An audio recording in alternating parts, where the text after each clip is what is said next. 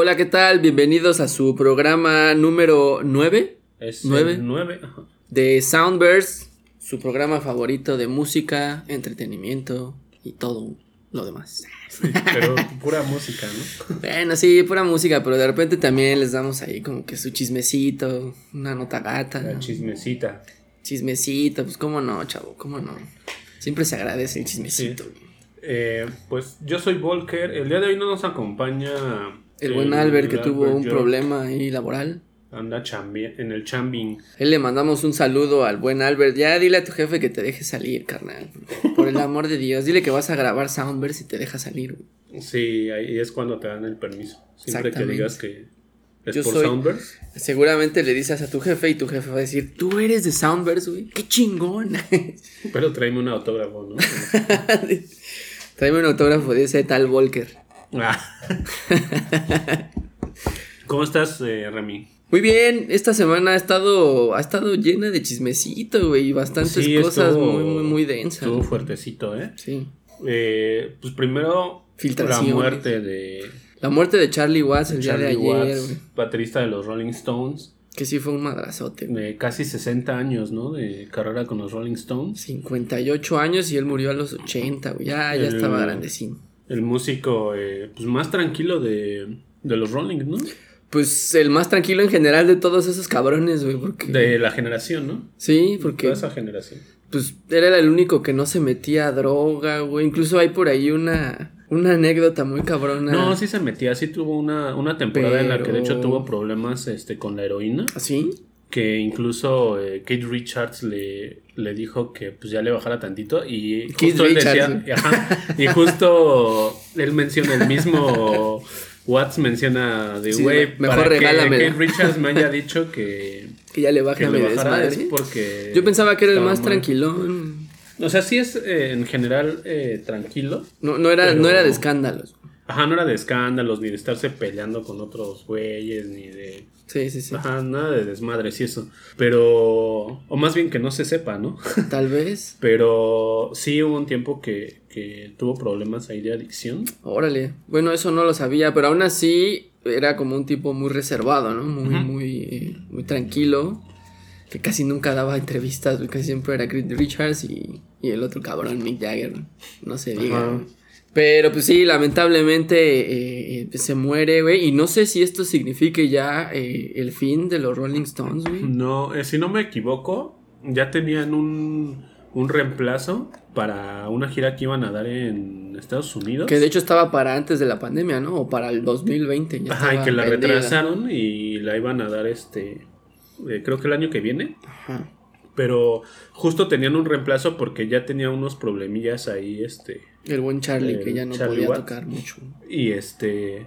De hecho, tú lo llegaste a ver aquí en México. Yo los vi vinieron. aquí cuando les abrió estos güeyes. Ya, estos güeyes, se me fue el nombre.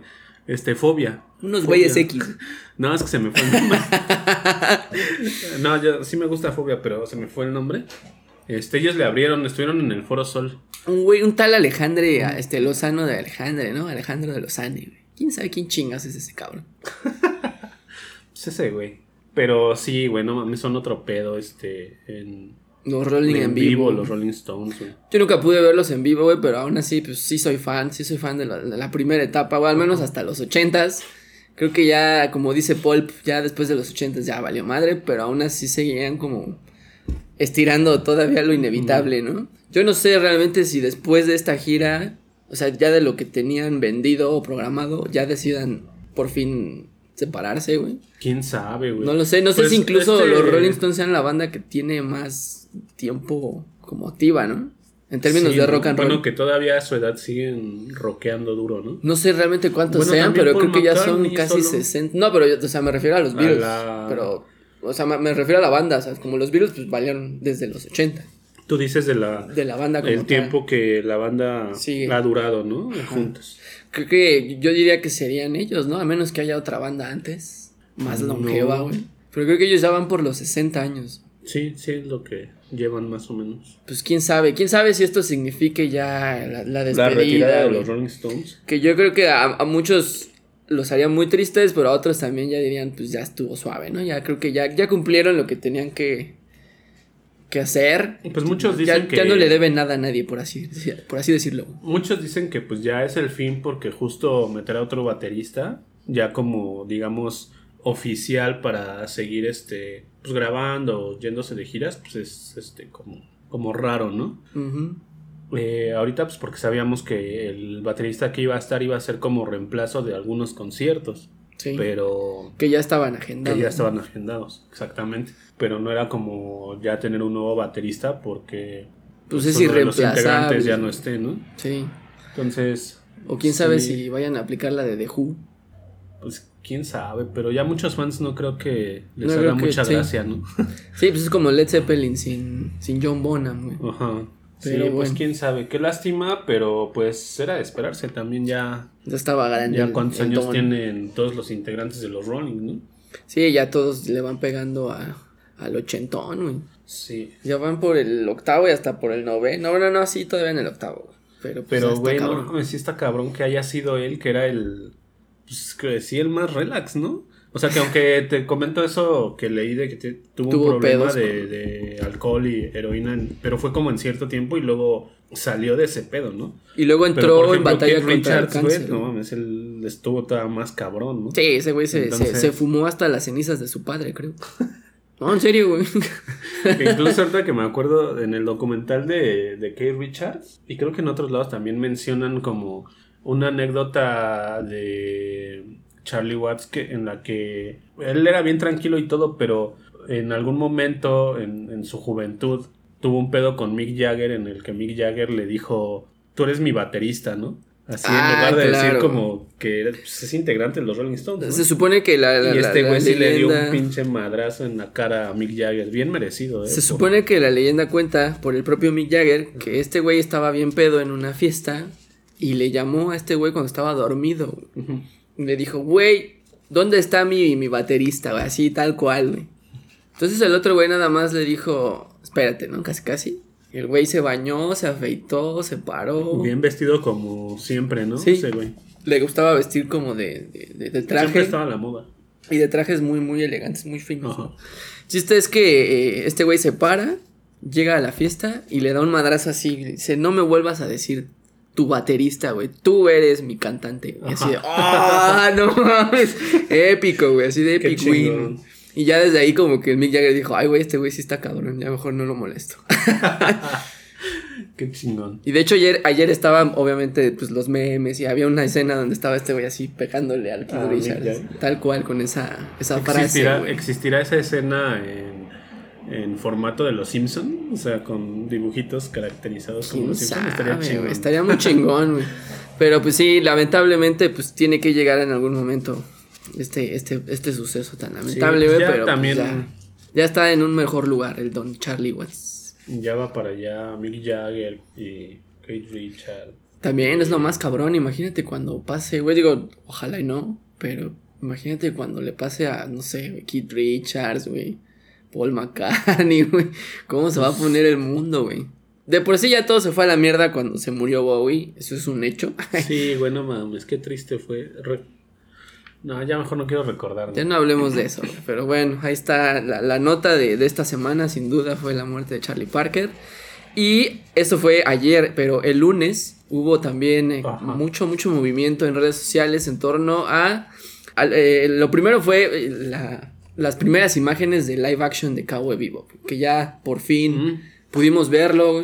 Ya podemos tener, bueno, más bien ya tenemos una fecha definida para Sí, su lanzamiento en Netflix. Unas fotitos del. Como el cast principal, ¿no? Así es.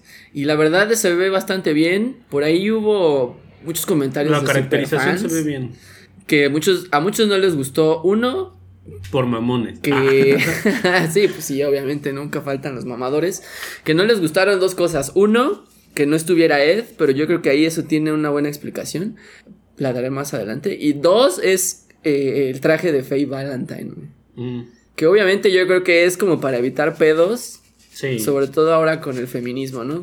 Era como muy gratuito todo este personaje que tuviera como paños, prendas menores, Ujú. que no daban, no, no dejan lugar a la imaginación. Muy sugestivas. Sí, que tal vez en los noventas cuando salió la serie original pues no tenían tanto pedo, pero ahora, ahora en, en- esta época pues ya eh, tan ¿Para qué metidos te en metes este... en pedos, no? Ajá, para no molestar a las mujeres. Y pues obviamente ya el, el- traje de Faye Valentine cambió, ya es como mucho más conservador, más normal, por así decirlo. Y obviamente hubo muchos hombres que se molestaron porque así tal cual di- No dijeron, mames. y tal cual lo dijeron, lo cito, güey, ¿por qué no enseña las chichis? ¿Y por qué no enseña la pierna? ¿Y por qué no enseña las nalgas? Así de, güey, que no están viendo el pinche desmadre con el Ay, feminismo? hombres. Ay, En fin. hombres. Sí, ese, ese fue un reclamo bastante baboso. Y el otro de, de la chiquilla que sale en el anime que se llama eh, Ain. No, Ain es el perro, ¿no? Ed. Ed Ajá. es la chica. Yo tengo ahí la teoría de que si la serie va a seguir tal cual eh, la historia del anime, yo creo que a Ed la van a dejar hasta la segunda temporada porque en la serie sale como por el octavo, noveno capítulo. O sea, ya no sea, la sale. serie, la ella no tiene sale al principio. Como 16 capítulos. No, 25. Digo 26. Es que iba a decir 26. 26. Sí, porque antes pues, todas eran como de entre 24 y 26 capítulos las series, ¿no? Bueno, en esos tiempos. Entonces van a ser este Yo dos creo que- temporadas. Yo creo que incluso dos, hasta tres temporadas, dependiendo cómo le vaya, obviamente. Si es que se agarran el argumento original. Ajá. Entonces yo creo que pensando en la primera temporada, que podría ser entre 8 y 10 capítulos, yo creo que están guardando a Ed para la segunda temporada. ¿Cuándo sale? La primera ya se anunció que es el 19 de noviembre, o sea, todavía falta, pero ya tiene fecha, güey. Porque se había venido postergando desde el 2018, un pedo así. Bueno, mencionamos esto porque aparte de que somos fans de la serie, eh, dijeron que iban a ocupar, eh, pues que sería la misma banda sonora Sí, toda la banda sonora que hizo Yoko Kano, que o el soundtrack. Ajá. prácticamente es como la mitad de, de, de Cowboy Bebop, o sea, no podían, sí, no podían dejarla fuera. En, en la serie, ¿no? Sí, la, la música eh, Como que le da forma y fondo a todo el, Ujú. el- el argumento. fue algo de- muy característico de, de la de. Cowboy Bebop en, en ese momento, ¿no? Sí, y obviamente esa fue como la primera noticia hace como unos dos meses. Después liberaron un primer tráiler en donde estaban solamente el cast principal cantando la canción de Tank, que es como el opening. Mm. Y entonces decían ahí, It's happening. Entonces ya era como el segundo adelanto para que conocieras a los, al cast, que iba a ser a Spike, a Jet y a Faye Valentine. Y ya ahorita ya pudimos ver ya a, a- a los tres, ya entrados en personaje, ya con sus vestimentas, tal cual. Y la verdad a mí me gustó, no se ve mal, güey, se ve muy bien. Incluso creo que adaptaron los personajes así con este tema de inclusión. Si te fijas, Faye Valentine pues, es una que se chica con bien la ascendencia latina. Se ve muy, muy bien. Y también, pues, no mames, quieren todo exactamente igual, güey. También hay cosas que no funcionan, También, no, sí, también. no. Eh, Sí, pues lo otro era, es un anime, es una caricatura, güey, no puede ser todo exactamente igual. sí. Digo, sí, está más chido que eh, se apeguen, digamos, más al, al argumento de la serie, al, al guion, que cuidar cada detallito en la vestimenta de los personajes. También, Sí. No mames. Sí, supongo que eso se puede adaptar a, a cuestiones más actuales. ¿no? No lo puedes hacer como se vestían en los 80s, en 90s. Porque se vería muy, muy viejito, ¿no? Sí se podría, pero pues también es Perdería mucho formar público. parte de, de algo que a lo mejor en ese momento estaba aceptado y ahorita pues la realidad no. es que no, o sea, hay que bajarle también un poquito de huevos, no mames. Pues sí. Sí, entonces ese tema, pues no, definitivamente no, no tiene cabida. El, el- el- el- el de la vestimenta de Faye. Ujú. Creo que es lo menos importante. Pero sí, este, el tema de la música sí era como básico, güey, Y por Eso lo menos eso sí sí está, está, muy chingón. sí eh, está que, ya que lo totalmente hayan confirmado. ¿no? Sí, va a ser exactamente el, el mismo soundtrack de Yoko Kano y yo creo que la mitad o la mayoría de los fans de Cowboy Vivo entraron por la música. güey. Sí, Entonces ya, de ahí ya, ya tienen un, un buen... Tú tienes el disco, ¿no? Tengo El vinil. el, ¿El el- LP? un vinil que, que sacaron el año pasado eh, del, del primer soundtrack. Es que hay creo que siete soundtracks. de- Sí, siempre en Bebop. los animes. Yo tengo algunos eh, discos, soundtracks de series de anime, pues como de Evangelion y así. Pero siempre era de, no mames, sus pinches 10 soundtracks, el volumen 1, 2, 3 y luego compilados y eh, la remixes, película y remixes y pues toda la merch que tienen las caricaturas, ¿no? En Japón. y discos. y Porque un- japoneses. Ajá, y un madral, güey. Sí, en Cowboy Vivo todos son diferentes, no son remixes, pero sí está cabrón, güey, son siete y la verdad los siete están muy cabrones y, y se los recomendamos. Afortunadamente ya están en Spotify, güey. Hace poquito subieron, Los subieron, todos, ¿no? yo creo que cuando vieron el hype dijeron tenemos que ponerlo, chavos. Sí, cuando empezó, empezaron todos estos rumores de la serie y todo Sí. el movimiento, ¿no? Como que le dio mucho, mucho hype y ya afortunadamente están todos los soundtracks. Ya lo pueden eh, eh, escuchar todos, Sí, todos, todos, toditos, todos, toditos. Lo acabo de chingón. comprobar. Así que ya no, no hay, no hay este queja ni No hay queja. 121 canciones de Cowboy Bebop en Spotify. que de hecho den- están, están creadas por Yoko Kano junto a The Seed Para los que no saben eh, eh, y no han visto la serie, ¿qué sería este... Pues no sé, el género o como que el tipo de música que viene en el soundtrack de Cowboy Bebop. Hijos, pues es de todo, güey. Desde jazz, creo que la base es el jazz. La base es, es el jazz. Incluso Pero en también- la serie la base es el jazz. También hay mucho blues. Yo diría que jazz, blues y pues, yo creo que un poco de soul. Ok. Yo creo que esas tres son como lo que definen muchísimo a, a Cowboy Bebop. Y ya Pero hay, alrededor de eso, ¿no? hay de todo, güey. Hay desde rock hasta heavy metal. Hay hasta ópera. Y algunas canciones que son como de ambient. Muy chingonas, güey. Muy, muy, muy chingonas. Y por ejemplo, la, la canción que abre, que es la más conocida, Tank, tiene como elementos de bossa nova y acá medio de salsa. Ya Te lo dar- juro, Ya le iba a dar play, güey. Démosle play chinga su No, no, no. pues. Pero, eh, sí, o sea, yo creo que para todos los melómanos esto es como un gran océano de música porque abarca todo prácticamente. Entonces, pues sí, Pues dense... dense el soundtrack mientras Sí. en lo que sale la serie y si no han visto la serie Todas se la pues, pueden aventar, güey. se la pueden aventar eh, antes de que pongan pues esta nueva versión live action en Netflix en Netflix ¿va? Ajá. Eh, la, la serie la pueden ver creo que en Crunchyroll. Creo que está la, la, parte gratuita. serie el, el anime Se pueden aventar, pues creo que el, el anuncio al principio y al final sin pedos, sin pagar. sí si no quieren pagar una mensualidad pues ya nada se avientan ese Esos ese anuncio que la verdad pues yo así lo tengo yo así tengo Crunch Ajá. creo que sí he llegado a pagar como que ciertos meses pero la mayoría del tiempo que he tenido Crunchyroll así me la aviento con- es que ya, ya hay un, un chingo de comercialito al plataformas. principio y uno en la mitad. Sí, es que también estar pagando todo, güey, no mames. Yo ahorita tengo tengo HBO, tengo este Prime, tengo Movie. Movie y tenía Netflix y se me acaba de, de vencer y, y dije, me voy a aguantar tantito y porque generalmente o bueno, lo que he estado haciendo es más como ir cambiando, por ejemplo, Cada ciertos meses. meses tengo dos plataformas y el siguiente mes Las o los siguientes meses cambio una y así, ¿no? Sí. Porque también luego no es que saquen cosas tan seguido las plataformas y pues también medio te aburres, ¿no? Sí, dependiendo alguna película que te interesa, pues ya cancelas uno y te mueves acá. Suéltale, por ejemplo, a Netflix le paré tantito, pero pues quizá en unos dos meses me la vuelvo a dar porque se viene la nueva temporada de Sex Education, Ah, sí, sí. que es una gran serie británica.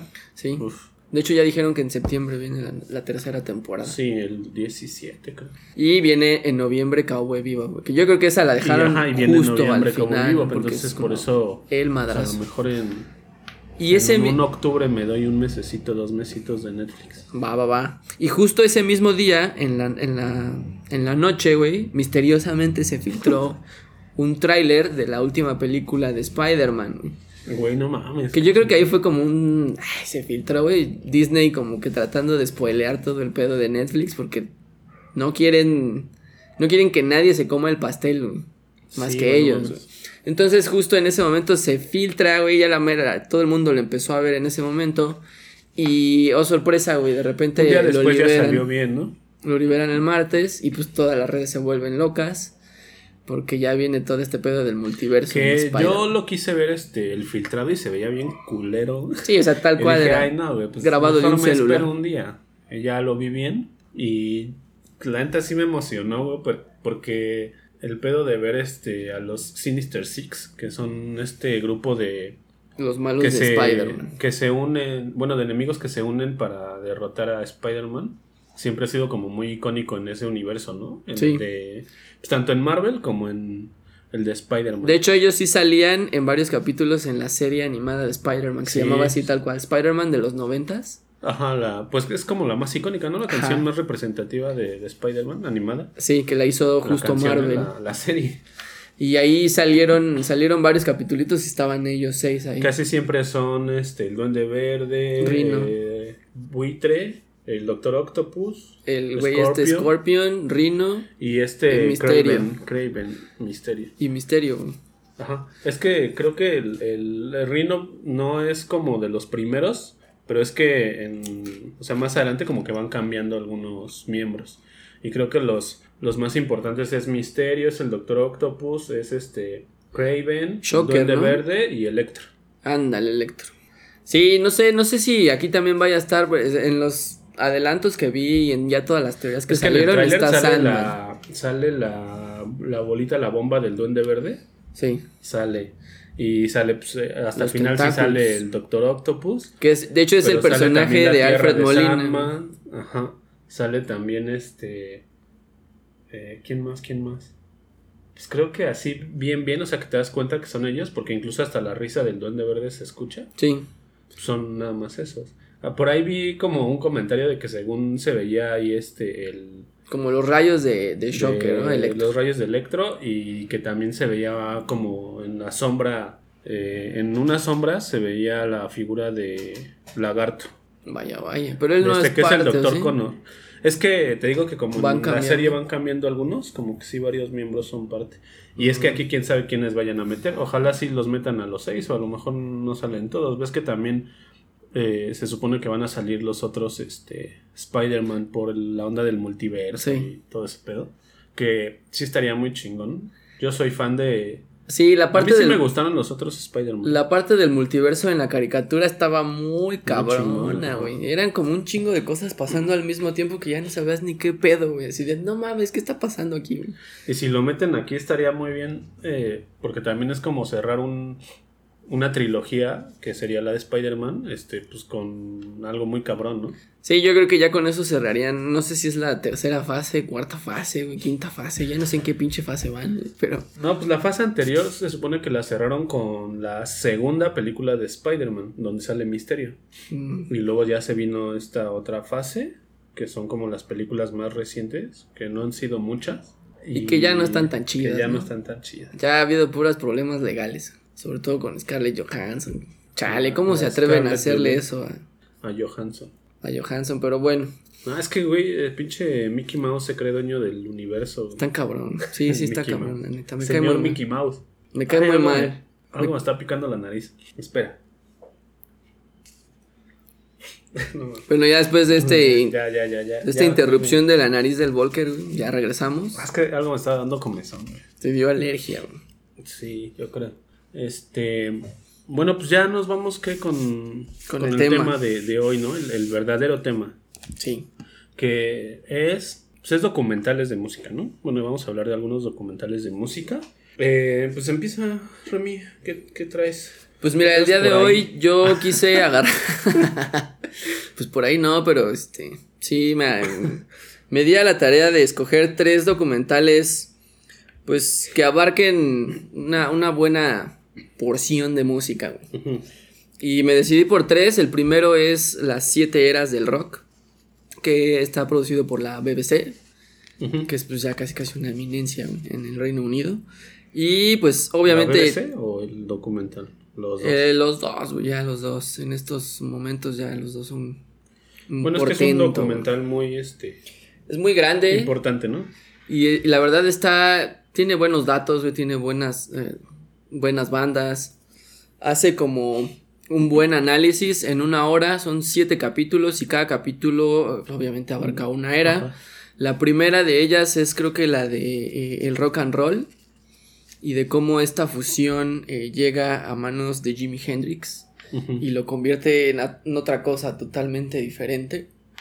Eh, cómo retoma toda esta cuestión de, del blues y la fusiona con pues, un chingo de pedales y distorsiones y cómo esto crea todo un pinche universo que pues hoy en día simplemente denominamos como rock, ¿no? Pero que en ese entonces era algo nuevo. güey. Algo nuevo.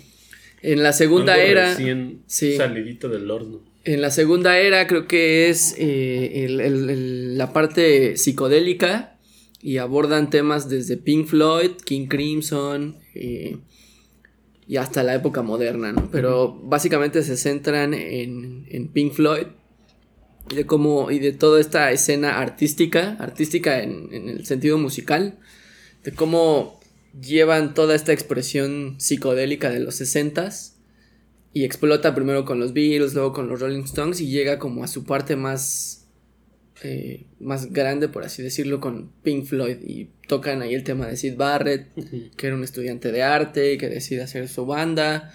Después este güey se vuelve loco, por tanto LSD, y la banda termina por echarlo, ¿no? muy a su pesar pero pues deciden continuar sin él porque pues ellos, ellos sí querían seguir experimentando y desgraciadamente eh, Barrett pues se pierde en, toda esta locura. Pues lo aguantaron también un chingo, ¿no? Le dieron mucho chance ahí. Sí, incluso ellos dicen pero dicen que en los últimos shows, en los shows, ¿eh? En los últimos shows en vivo ya no podía tocar, o sea, le daban la guitarra y él se, se quedaba tocando una sola nota. Obviamente ya no afinaba con ellos. Ellos también como que le apagaban el el micro. Mejor el, Ajá, ya mejor lo dejaban ahí. O sea, al final sí fue como muy, muy, muy feo, incluso ellos lo admiten. Sí, creo que ya lo, lo, lo más humano que pudimos haber hecho es decirle que ya no. A tenerlo ahí como una especie de figura. Y luego regresó, ¿no? Después. Tiempo después, ya cuando estaba David lo Gilmour. otra vez, pero pues ya no. Lo intentaron cuando estaban grabando el Wish You Were Here. Que de hecho es un álbum eh, grabado en su honor, por eso le pusieron así. En ese momento él, trata de, entrar a la banda, pero definitivamente no. Ellos se dan cuenta de que ya está totalmente perdido. Ya incluso el tipo había perdido cabello. Eh, incluso ya tenía mucho sobrepeso, güey. Sí, no, cuenta, creo que creo que es Gilmour, ¿no? El que cuenta que cuando entró al estudio vio a una persona, pero no, lo, reconoció. y ya está que le dijeron, ¿no? Pues es Sí, se sorprendieron porque no, no lo reconocieron, ninguno de ellos. Pero incluso ellos, antes de que pasara esto, sobre todo Gilmour y Waters, sí tenían contacto con él e incluso le produjeron los dos primeros. Bueno, creo que nada más tienen los dos discos solistas de, de Sid Barrett, se los produjeron ellos dos. Ya como una especie de pues, regalo de despedida, ¿no? Que realmente son muy buenos, güey. Los dos discos de Sid Barrett también están chidos. Pero pues bueno, ese sería como el resumen de la segunda época. Luego viene el punk, en la tercera era, en los setentas. Eh, y obviamente van desde los Sex Pistols, los Ramones, The Clash. Y tocan un poquito el tema del post-punk. No, esos vendrían ya después. Pero, eh, pues obviamente hablan de cómo surge de toda esta... Mm, pues este ambiente político que había en, Inglaterra. En Inglaterra, y de cómo había como una especie de pues, como rivalidad como sana entre Estados Unidos, porque en Estados Unidos están los Ramones, ah, sí, están los Stooges, está Iggy Pop, y de este lado está como que la onda muy política, ¿no? O sea, es muy diferente el punk, de, Estados, Unidos al, punk, inglés. Pero aún así, pues compartían un montón de, cosas en común, ¿no? Sobre todo la simpleza de sus canciones, eh, la duración, eh, la escena, y pues todo está en el look, el look and feel, ¿no? Y pues cada uno era como consecuencia del otro, ¿no? O sea, sacaban canciones acá y sacaban canciones allá y ahí se la llevaban y pues que no se hagan güeyes también. Así es. Y pues como había una competencia sana, o sea, como que no era de, ah, estos güeyes me cagan como en los noventas, entre Blur y Pulp, pero... pero, este, pues básicamente se centran en todas estas bandas, tocan por ahí también un poquito, ahí sí como que nada más es una embarrada el, post-punk. Tocan por ahí a los Buzzcocks. Tocan por ahí a, a, Susan de Banshees. Un poquito a The Cure, pero ellos ya entrarían después en la cuarta era. Y por ahí también sale Joy Division un poquitín. Y pues ya esa sería como la tercera. Luego viene ya los ochentas con toda esta parte medio glam rock. En donde entra ya The Cure. En donde entra David Bowie. Y pues los grandes exponentes del glam rock, ¿no?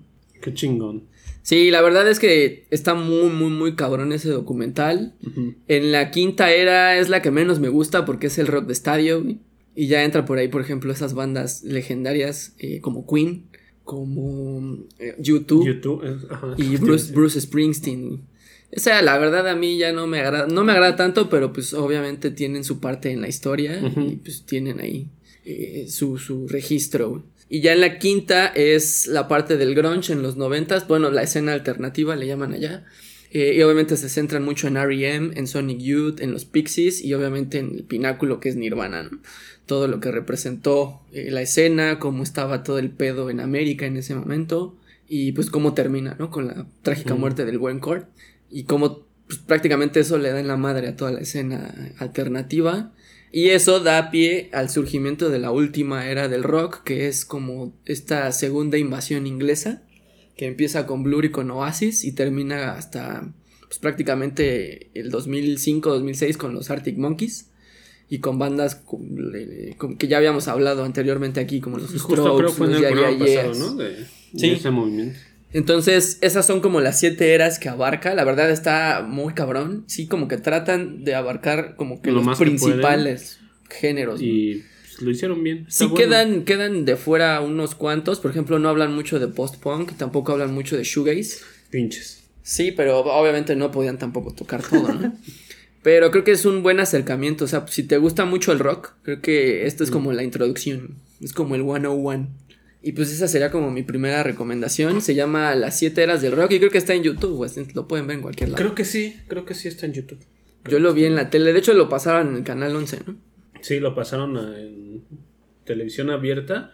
Y también estaba por ahí en algunas. Es que no me acuerdo si lo vi en HBO o en Prime. Y si estaba, creo que ya lo quitaron. Quién sabe, ahí sí no sé. Pero pues de que está en YouTube, está en YouTube. Y también está en en los torrents, en el Festival del Torrento. Así que pues échenle un ojo. Es como mi primera recomendación. Chéquenlo por donde quieran. Ah. y con quien eh, quieran. Bueno, ajá, y con quien quieran. Eh, pues yo traigo eh, un documental que me, que me gusta mucho que se llama The Punk Singer. es un documental del 2013, si mal no me equivoco.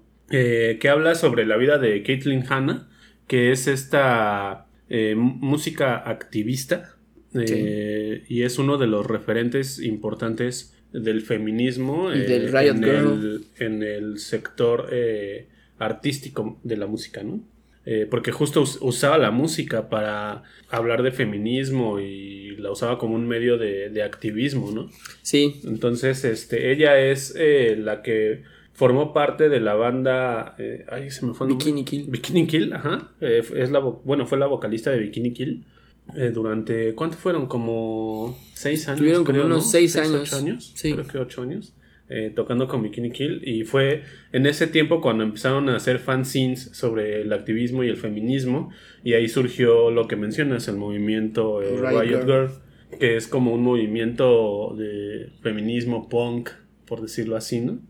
Sí, empezó justo con... empezaron ellas en Portland, ella viene de Portland, y se muda a Washington, y ahí es. donde empiezan a hacer este, este movimiento Riot Girl a través de fanzines, que eran como estas revistitas hechas por, pues, por las mismas chicas con su mano, o sea, ni siquiera era como transcrito, era tal cual. Las chicas de la banda de Bikini Kill eh, justo hacían los fanzines y los hacían iban como, entregando. Como es una especie de manifiesto feminista contra, contra la misoginia, contra el machismo, contra toda esta doble moral que imperaba en, la sociedad. Justo el documental habla eh, de la vida de. Es de la vida de ella principalmente, pero abarca todo, todo este movimiento y pues también como lo que pasó después, ¿no? En su vida, como que se alejó un poquito, aunque ella no quisiera. Es que está bien, está muy chingón el documental porque te hablan como de, de, esa escena importante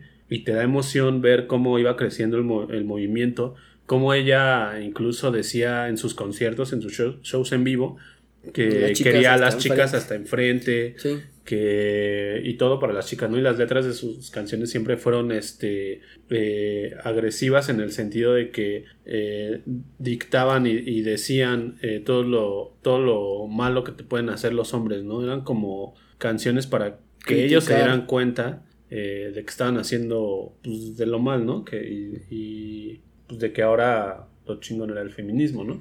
Entonces, después de eso, pues, viene como la parte gacha, que es cuando se aleja de, la escena musical. Supuestamente, es que no, no sé si decir porque no quiero spoilerear para los que no hayan visto el documental. Pero bueno, ahí viene como la razón por la que. La, la verdadera razón por la que se aleja de los escenarios. Sí. Porque a los medios siempre se les había dicho otra cosa, ¿no? Que era como que ella quería alejarse de, los medios. Ya había terminado también con Le Tigre, que fue su banda. Sí, como un proyecto alterno. consecuente de, de Bikini Kill cuando se, Se separaron. se separaron. Y ahí es cuando termina, ¿no? Cuando están con, ella- con esa banda es cuando termina este como que un poco su carrera. Y luego pues regresaría ya como con un proyecto... Había hecho un proyecto solista que se llama Julie Ruin. Y cuando regresa eh, hace como, como una agrupación y ya nada más le pone la Julie Ring, o sea, como que le aumenta el, ya como para hacerle una banda, ¿no? Sí, pero creo que nada más sacaron un disco y otra vez se fueron como ahí. Ya es algo como más tranquilito, pero es que sí no quise decir mucho, como que estaba cuidando un poquito mis palabras porque no quería spoilerear, Mm. porque es, es un documental muy, muy chingón. Le véanlo, ese está en YouTube, lo pueden encontrar así, este, le ponen The Punk Singer y, y pues ya le sale, está subtitulado y está sin Se subtítulos también. Y se ve bien, salió en el 2013 y sí es un, un documental muy importante también por lo del movimiento feminista eh, en ese tiempo. Sí, también cabe señalar, güey, que Bikini Kill fue como que una de las primeras grandes bandas de. pues Sí, de, de, de, de- de punk todo este activista. punk como que de empoderamiento femenino. Ajá. Y también. De hecho cuentan que yo, ella, porque son mujeres y un guitarrista, Mm, pero que ellas querían hacer una banda de puras chicas, sí. solo que no encontraron a la guitarrista como indicada y tenían un amigo pues, al que querían mucho y ese güey también estaba como muy eh, apegado al movimiento feminista, entonces no hubo como pedo en que él fuera el guitarrista. Y justo por eso es como muy importante, ¿no? Porque era el momento en el que veías a las chicas eh, en el rock. No, y aparte creo que en The Tigre también, ¿no? Era un chico el que tocaba la guitarra. Sí, sí, eso ya, ya viene después. Eh, sí, también es un chico y... Y él también como que estaba muy a favor de, de toda esta agenda LGBT. TT, XYZ. Pero sí, era como apoyar tanto el feminismo como toda esta nueva ola de, de pues de inclusión, ¿no? Así es. Y este, pues véanlo, está muy chingón, está en YouTube. eh, habla sobre la vida de ella, eh, las bandas en las que estuvo, eh, el movimiento feminista.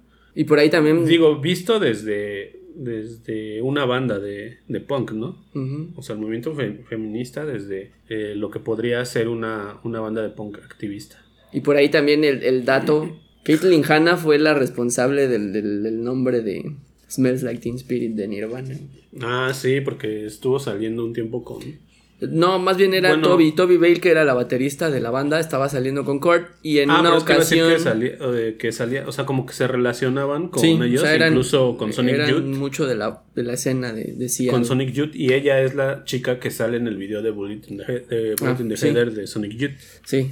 Y pues básicamente la leyenda es que mientras Salían ellos estaban, cotorrear. estaban cotorreando, llegan al departamento y, y Kathleen Hanna hace la broma de que Toby Bale usaba e- esta madre, este. ¿Cómo se llama? El eh, desodorante Un Teen desodorante Spirit. Teen Spirit. O sea, así se llamaba, Teen Spirit. Ajá. Muy, muy de los noventas esa marca. Y bueno, Kurt no sabía que esa madre se llamaba Teen Spirit. Y obviamente olía al desodorante de su novia. Entonces un día Kathleen bromea con Kurt y le dice, Kurt smells like Teen Spirit. Y a, a Kurt se le hace como que, ah, chinga, ¿qué es eso, no? Es un gran nombre. Y lo, lo, lo escriben en... O más bien creo que ella lo escribió en una de las paredes de su departamento. Y cuando Kurt lo ve, pues se le hace tan chido que lo pone en la canción que pues ya todo el mundo conocería, ¿no? Pero Escribe él, esa canción. él realmente no sabía qué chingados era Teen Spirit. Él lo tomó literalmente como espíritu adolescente. Y dijo, güey, qué frase tan chingona, la voy a usar.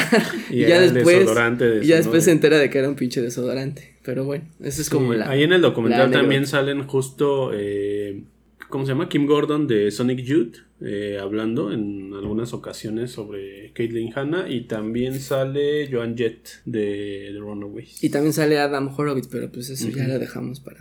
Y también hay una anécdota ahí interesante sobre eh, un altercado que tuvieron Caitlyn Hanna y Courtney Love en un, en un no concierto. Ajá. No quiero decir cuál para que la chequen ahí en el documental. La verdad tiene, Está- tiene está un chingo de cosas bien chidas. La Sí, verdad es, es que Bikini. Kill atravesó un montón de escenas. Y creo que justo ahí es donde está la gran valía de estas morras, porque influenciaron a un montón de gente. Con bien poquitos discos, creo que nada más tienen dos. Y uno de éxitos. pero lograron hacer un movimiento que pues, traspasaría incluso la música, ¿no? Y ahorita ya es casi casi un movimiento y social. justo ella en el documental en esa parte en la que habla sobre el verdadero retiro, o sea, la verdadera razón por la que se retiró un tiempo de la, de la música, dice que fue muy triste para ella porque como que no se quiso retirar ella, ¿no? Sino que le dijeron te tienes que retirar y ya ahí dice por qué y eso es, como lo más difícil, ¿no? Que ella estuvo muy en, en pro eh, de, de, llevar el feminismo a tantas chicas, güey, en ese tiempo, que cuando le dicen que ya no lo puede hacer, pues está muy cabrón para ella, ¿no? Sí, sí, sí, sí se ve que es un seguir llevando música y feminismo a Y todos que lados. Incluso se deprimió un tiempo, ¿no? Sí, estuvo, sí, pues, bueno, pues ya verlo, ya, ya no quiero ponerme triste. Ah. No, pero hay todavía muchos Está chido. datos por ahí. La verdad es que está, está bueno y no está tan largo. Creo que dura una hora YouTube, y media. entonces no tienen problema en encontrarlo. Va, va, va. Pues ya, yo creo que ahí cerramos ese segundo a Yo recomendación. creo que ya ahí está. Ah. Yo creo que con esto ya cerramos el programa. ¿Cuál, No, cuál todavía va? nos quedan. Todavía nos quedan varios. Todavía nos quedan otros minutitos. Pues mira, yo traigo otra, otra recomendación. Es un documental ya bastante viejito. Se llama Gimme Shelter. Y es obviamente de sus satánicas majestades, los Rolling Stones. Aprovechando que pues, están ahorita muy, muy de moda por pues, la, la tragedia de, de Charlie Parker. Pues sí sería como una buena forma de entrarle a los Rolling. ¿Por qué? Porque está centrado en, en uno de los puntos más altos de la carrera de los Rolling Stones, que es el Let It Bleed. Eh, el, el documental parte cuando ellos inician una gira en Estados Unidos. Ajá. Están en Nueva York y en el Madison Square Garden y ahí tocan uno de sus, eh, pues, de sus conciertos más representativos, por así decirlo.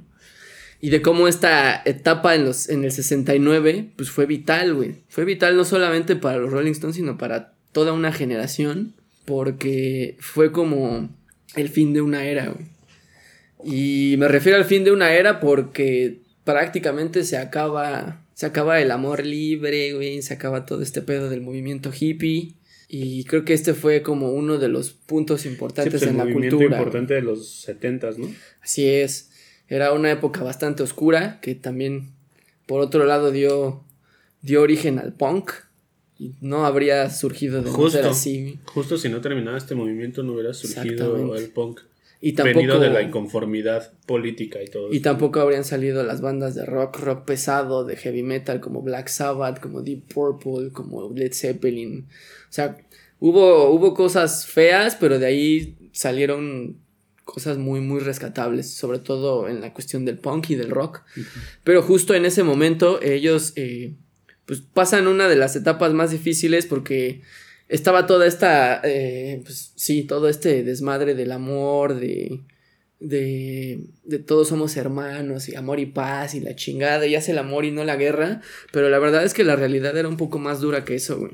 Y fue, fue bastante duro para muchos hippies aceptar la realidad, güey. Se había acabado la época del amor libre. Pues Todavía y era hubo como la muchos época- ahí ya segregados, ¿no? Sí, pero justo fue, yo creo que hay como tres puntos importantes, güey. El primero fue el asesinato de Sharon Tate en su casa, güey. Que de hecho lo retrata muy bien eh, Tarantino en su película, la de Once Upon a Time in Hollywood. Y como toda esta secta de, de- de Charles Manson, que provenía justo de los hippies, Lo termina que siendo una barbaridad, ¿no? Pero yo creo que lo que retrata muy bien en de Tarantino en la película es la parte de donde vivían, eh, o sea, la comuna. La donde- comuna de cómo ya en estaba donde todo estaban con los- totalmente- todos los hippies en un mismo lugar En y decadencia. viviendo así, ajá, en decadencia y todo esto. Creo que eso es lo que retrata perfecto. Sí, justo. Y obviamente con los asesinatos de Charles Manson a, a Sharon Tate y a sus amigos, pues obviamente sería como el primer madrazo de realidad.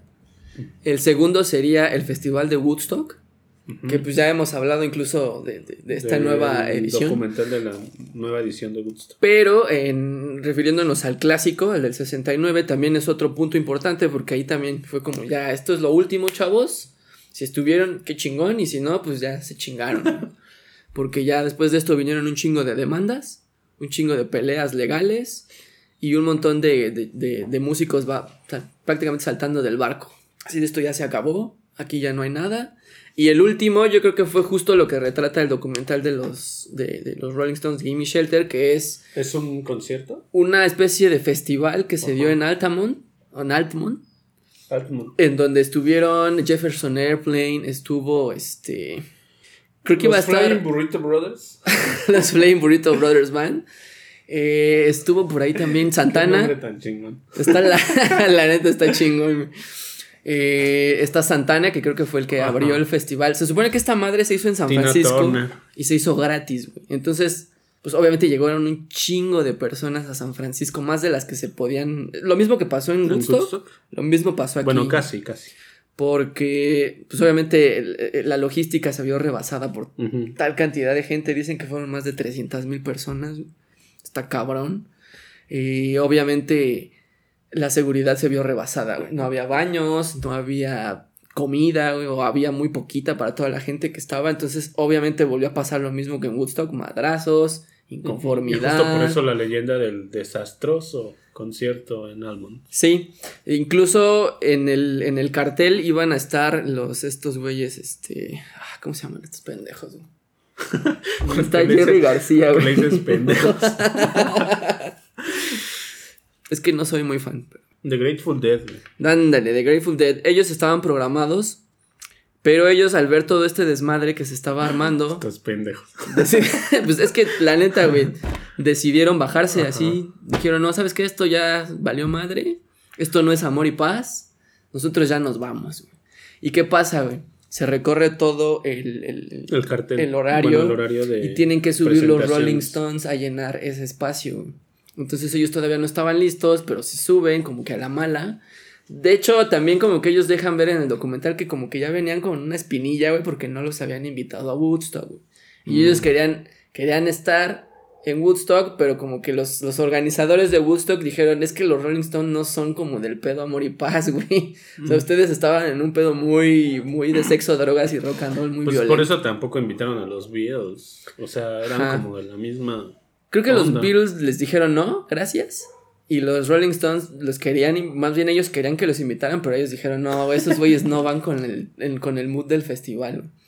Güey". Entonces como que estos güeyes como que agarraron recelo y querían tener su propio festival y decir, nosotros también vamos a llenar con un chingo de gente. güey". O sea, era como una cuestión de ego. güey. Entonces ellos ya salieron como con esta, con este feeling acá de nosotros somos los chingones. Y obviamente se empieza a salir de las manos desde la tercera rola, güey. Mick Jagger tiene que parar. De por sí se escuchaba mal. Era, era un lugar tan grande que no alcanzaba a llegar el sonido hasta atrás, güey. Entonces ya se empezaron a... a- a- mucha gente se, se encabronó, ¿no? Porque no había baños, no se, no se escuchaba nada. Y empezaron a ver conatos de violencia, ya sabes. Portazo. Sí, el clásico portazo. Y aparte, O sea, en no- el no hubo escenario, puertas, güey, pero portazo. literalmente, ah, la única gran aportación de The Grateful Dead fue que les dijeron, antes de que empiezan a subir, güey, necesitan seguridad, güey. Entonces, ¿qué les dicen? Les dicen, páganles a los güeyes estos que están ahí, los Hell Angels, los ángeles del infierno, Ah, sí, güey. Que eran una banda de De motociclistas.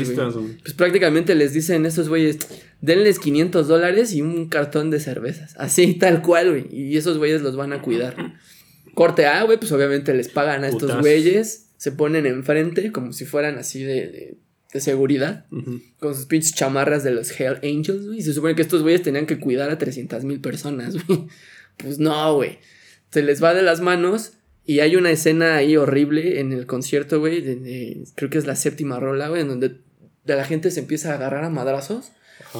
Y uno de estos güeyes de los Hell Angels se le va así casi casi a taclear a un cabrón, que es un tipo pues, afroamericano, que iba con una chica pues, normal, una, una güera. Y se ve cómo le dan en la madre, güey, y se ve como el, el tipo saca una pistola. Y entonces uno de estos güeyes saca un- una navaja, güey, y le empieza así, güey. Se ve muy cabrón la escena, es horrible, güey. Y pues literalmente lo matan ahí al tipo, güey. Entonces ese fue como que el primer granito, el primer frijol en el arroz. Porque obviamente quedó grabado en el documental. E incluso los mismos Rolling Stones piden ver el mismo pie del, del documental para ver el momento en el que este güey se muere. Y a partir de ahí salen un montón de, de- de teorías, ¿no? De por qué chingados este güey sacó una pistola. Otros dicen que no. Que lo estaban molestando por ser afroamericano y por estar ahí. Y por ir con una chica blanca, güey. O sea, tampoco suena tan loco, güey. Y mucha gente que estaba alrededor también dice que ellos lo único que vieron fue cuando este güey se agacha y saca una pistola y empieza a disparar hacia el escenario, güey. Entonces ahí fue cuando todo el mundo empezó a gritar y a, a echar desmadre, bueno, no a echar desmadre, sino a, a golpearse y a correr para todos lados. Y es cuando uno de estos güeyes de los Hell Angels saca una navaja y se le va Y encima. empieza a picotear.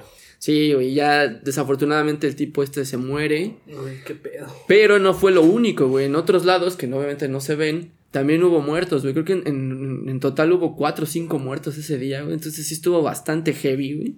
Y los Rolling Stones les valió madre, güey. Ahí sí como que dijeron, nos vale madre. Nosotros vamos a terminar de tocar nuestro concierto y chinguen a su madre. güey.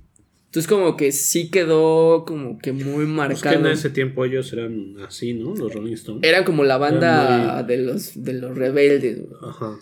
Era como los güeyes Era como Lo contrario a los Beatles. antítesis de los Beatles, exactamente. Entonces, pues sí, eran, eran los chicos malos del rock and roll, y como que les valía gorro.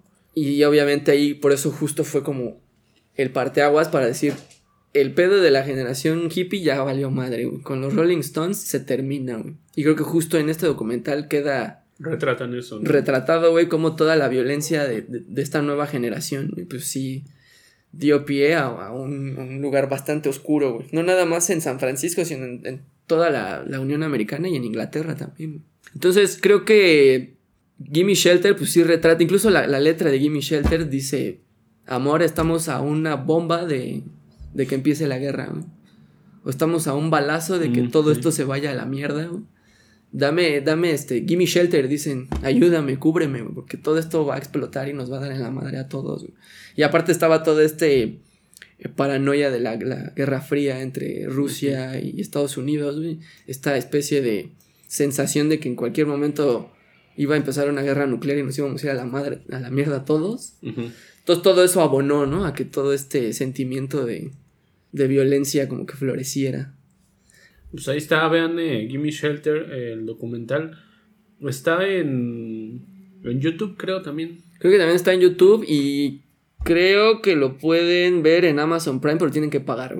Creo que tienes que O pagar. sea, no viene renta. con la. No, o sea, hay también como pagar la renta. Ah, ok. Creo que está ahí. Y pues ya si no lo encuentran de plano, pues apliquen la clásica Pues ya de- se chingan así. de Torrent, el festival de Torrento. Pero pues creo que sí está, está en, en- en YouTube. No creo que sea muy difícil de conseguir porque pues ya es un Ya es documental viejito. viejito. ¿no? Por ahí debe estar en, en YouTube o algo así. Sí, creo que sí está Ya con subtítulos en español. Bueno, vamos a pasar al siguiente. Eh, yo traigo eh, uno que les quería recomendar este desde la otra vez, que ya ni, ni les puede decir el nombre porque se me había olvidado en algún programa, que es un documental de Tom DeLonge, eh, el vocalista De Blink. Blink 182 y Boxcar Racer. Se llama The Pursuit of Tom. Es un documental que está. eh, lo produce Ernie Ball, que es una marca de, de cuerdas de guitarra y de algunos accesorios. Sí. Eh, y es como toda la trayectoria de Tommy Long desde que pues, estaba chavito. Cuentan eh, la historia, o bueno, él te cuenta más bien de cómo empezó a tocar la guitarra, que fue eh, porque se supone que él fue como, tenía como vacaciones, o más bien no estaba yendo a la escuela, y se fue a visitar a un amigo y se quedó con él un par de semanas, Ok. algo así. Y su amigo tenía una guitarra y su amigo, él sí estaba yendo a la escuela y cuando él se iba a la escuela, pues se quedaba Tom en, en la casa de su amigo y pues, no tenía nada que hacer y empezaba, empezó a agarrar este, la guitarra. Aparte de que se salía a patinar, ¿no? Entonces está, te muestra mucho eh, esa parte de, de Tom eh, como Antes de. del skateboard, de toda, toda esa pasión que él tiene por, por, este, por este movimiento del skateboarding y por cómo empezó a tocar la guitarra y luego cómo conoció a Mark Hoppus y cómo armaron Blink 182. Vaya, vaya. Entonces, eh, está interesante porque ahorita, bueno, cuando él sacó el documental, ya estaba en su banda, o bueno, está en su banda Angels and Airwaves, que es la, la última agrupación en, en la que, en la que está. Y entonces, la parte de Blink 182 te cuenta ese episodio eh, de cuando armó Boxcar Racer y que trajo grandes problemas para Blink 182 porque hubo recelo entre Tom, y Tom, Tom y Mark Hoppus, ¿no? Sobre todo Mark que se sintió como excluido. Porque recordemos que Boxcar Racer eh, Tenía era- Travis. Ajá, Tom y Travis y otros dos este, elementos, ¿no? Entonces, como que ya no lo, como que él se sintió excluido y pues eso llevó como a un punto de quiebre en la banda, como que ya no se sentía igual. Te habla de qué pasó, eh, de cuando decidió dejar a Blink-182 para seguir con otros proyectos, de cómo crea una compañía que se llama To The Stars, que es una compañía que eh, junta como artistas, no nada más músicos, sino a artistas como de varios eh, gremios artísticos, como son este, pues la escritura, porque publican libros, este, también publican cómics, este, y sí, también música, ¿no? Pero eh, que aparte es una compañía que le ayudó mucho o le está ayudando mucho a Tom DeLong a esta onda que tiene él como de la visión del universo y de encontrar este vida en, en, pues en otros planetas y todo eso, ¿no? Y cómo a través de esta compañía ha podido juntarse con en algunos proyectos de la NASA y todo esto. y, y cómo él ha podido crear este aparte de su proyecto Angel Sun Airwaves, que es este eh, pues una banda que tiene discos de música, como a través de esto también puedo crear unas películas que musicalizaron los Angels and Airwaves. Entonces, está, es un documental muy, muy chingón. Eh, a mí de por sí, Tom Dillon siempre me ha parecido como un artista muy cabrón porque supo como salirse de Blink y no seguir en lo mismo y expandir, expandir este, sus, pues, sus metas y todo lo, y llevar a cabo todo lo que él quería, ¿no? De hecho, pues ahí te menciona, ¿no? Cuán difícil fue dejar a una banda que formó parte de toda su juventud y que lo hizo tan famoso, pero que tuvo que hacerlo pues, para poder seguir este, sus, sus metas y sus ideales, ¿no? O lo que quería hacer ahora. Entonces, es un documental muy chingón. Está en YouTube, está este subtitulado. Así, o sea, si le ponen el nombre y, o incluso si le ponen documental Tom DeLong y, y con subtítulos, les aparece subtitulado. Oh. Es que no me acuerdo del canal de YouTube porque no está en un canal oficial. Pero es como un fan que lo subió. Ajá, es como un fan. Es como, sí, como un grupo de fans que, que suben videos de cositas de Blink y de los integrantes de Blink, este. Vaya, vaya. Así subtituladas y todo. Entonces, ahí lo pueden encontrar en YouTube, está muy chingón. Cámara, está muy bueno con el Tom, que supo supo saltar del barco antes de que se hundiera el Happy Punk. Sí, porque pues, el Happy Punk ya no siguió creciendo y además Blink 182 siempre siguió en lo mismo, ¿no? Y los discos que sacaron después de que él se fue son este, pues lo mismo que tenían hace 15 años, ¿no? Sí, porque también pues su, su base de fans pues creció. Y pues ya no, ya no podían seguir cantando ese tipo de rolas. Exactamente. Porque no, era, lo mismo hacer un, concierto con puro quinceañero, veinteañero, hacerlo con 35. Angels and Airwaves tiene como... puros 35 años. Como un toquecito de ese punk rock que tocaba Blink-182, pero sí se siente más maduro y, con... Eh, musicalmente más este evolucionado, ¿no? Más maduro. Sí, o sea, creo que, creo que definitivamente Angels and Airwaves no tienen nada que ver con Blink. Creo que ya es más como un Se nota diferente. Como progresivo, ¿no? Como... Y justo eh, menciona cómo, cómo, le ayudó mucho haber eh, creado Boxcar Racer porque te dice que ese sonido que tocó, que usó en Boxcar Racer le dio como la experiencia y como ese significado a lo que quería hacer después con Angels and Airwaves, ¿no? Entonces está muy chingón. Que de hecho ya también habíamos hablado un poquito de Boxcar Racer, ¿no? Que probablemente regrese. Sí, hablamos por lo de que a lo mejor regresaban. o bueno, que iba a ser el aniversario del disco y que a lo mejor sacaban algunas rolas que quedaron ahí en el tintero, ¿no? Así es. Pero pues ahí está la historia del buen Tom. ¿Cómo se llama el documental? The Pursuit of Tom. Va, va, va. Para que lo busquen en YouTube. Pues prácticamente todos los documentales que les hemos dicho están en YouTube, por si los sí, pónganle Tom Dillon eh, documental. Pónganle documentales chingones y salen todos esos. seguramente les aparece ahí en, en, YouTube. Y pues ya el último del que íbamos a hablar es el de The Devil and Daniel Johnston. Así es, es otro documental muy emotivo, súper emotivo de este, pues, cantante low-fi, como de folk, indie, súper independiente, güey. llamado Daniel Johnston, que pues es, no sé si decirlo, yo creo que uno de los artistas eh, independientes más infravalorados? infravalorados, pero de los más eh, con mayor influencia en, un chingo de artistas, güey. Sí. Yo diría que parte de, de, de todo este legado que dejó Daniel Johnston lo ha retomado desde Kurt Cobain hasta Yo la tengo, Sonic Youth, Saint Vincent, güey. Sí, justo, de hecho en el documental, o sea, también te mencionan que... Los Flaming Lips. güey.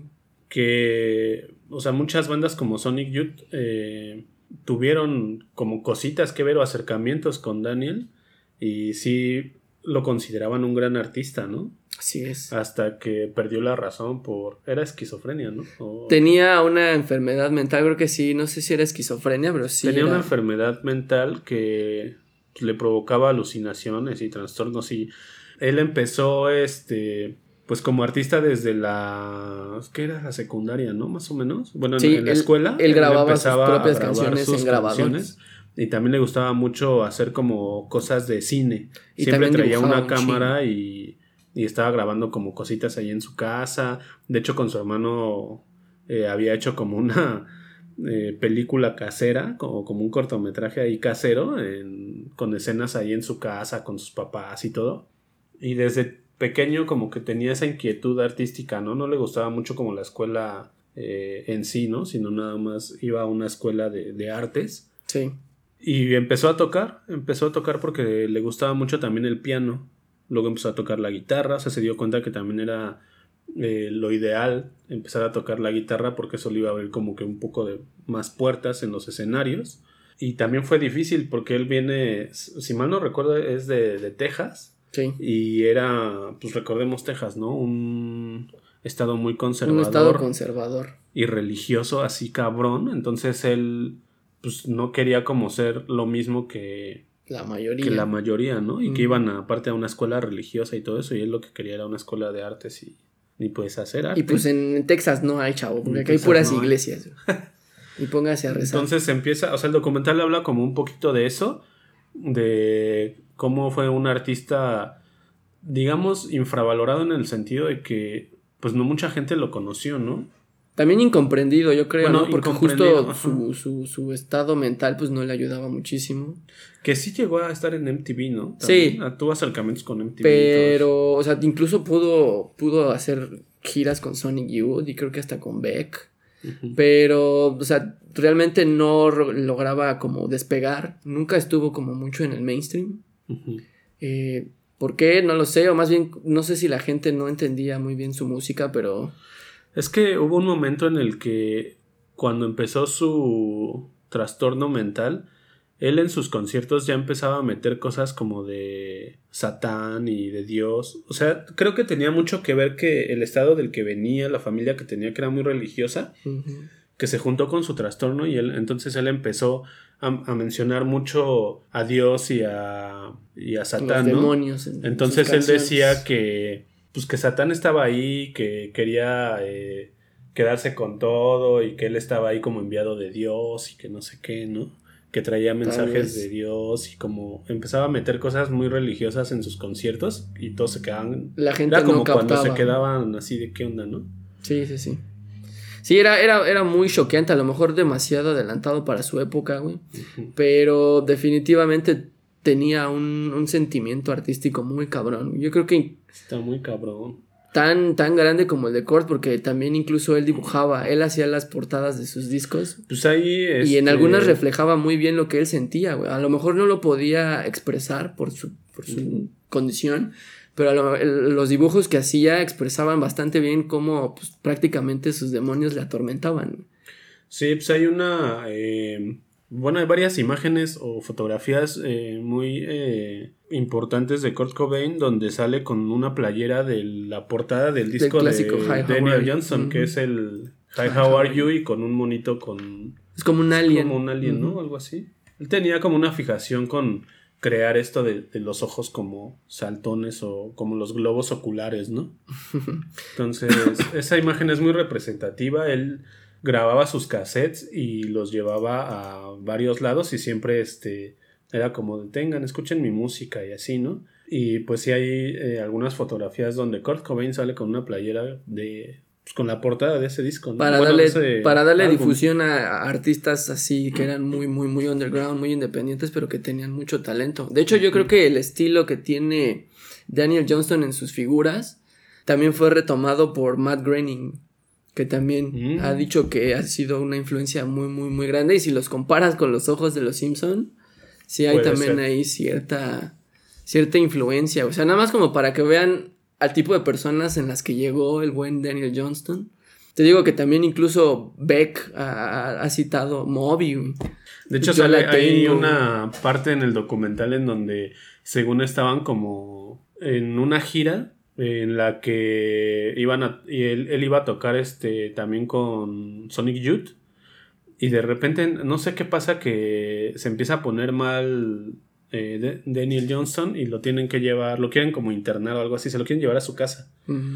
Y él se escapa, ¿no? Porque dice que no, que cómo lo quieren llevar ahí a su casa si, si él estaba ahí como enviado de Dios y que era el diablo el que se le estaba metiendo a ellos y que por eso se lo querían llevar a, a, a su casa, ¿no? A Texas. Sí.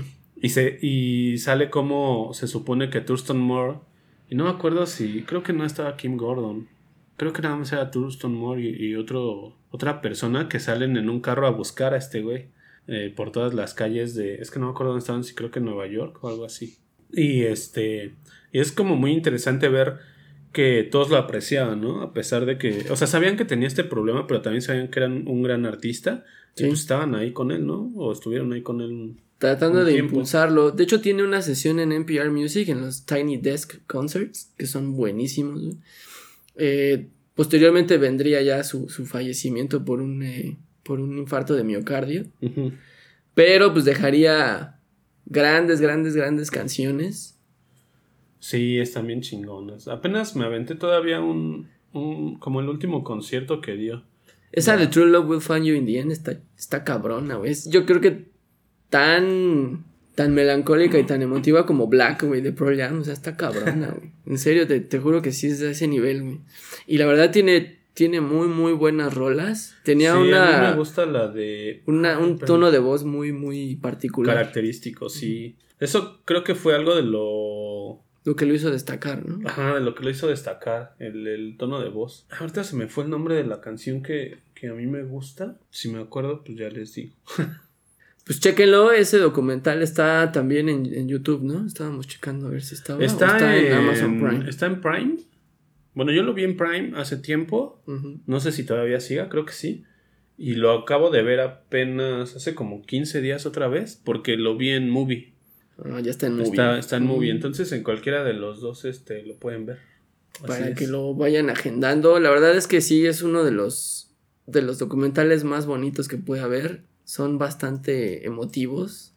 Y sí, te Sí, sacan tu lagrimita como- Remy al final, güey. Sobre todo por cómo eh, pues él fue perdiendo. Ay, güey. Ahí estaba, Ahí sí nos estaba filtrando Ah. una canción.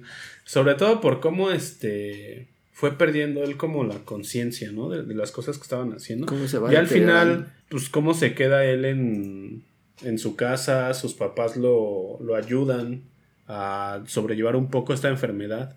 Incluso hay una parte en la que él se junta a tocar con otros, pero ya chavos, este, en la, pues en la, en la vecindad donde vive. Eh, había como una banda de, de ahí de algunos chavos y toca con ellos. Eso está chido también. Sí, la verdad es que vale mucho la pena este documental. eh, incluso lo pudimos ver aquí en una proyección. ¿Te acuerdas en las. En To las Go Home se llama la canción que me gusta, ya me acuerdo.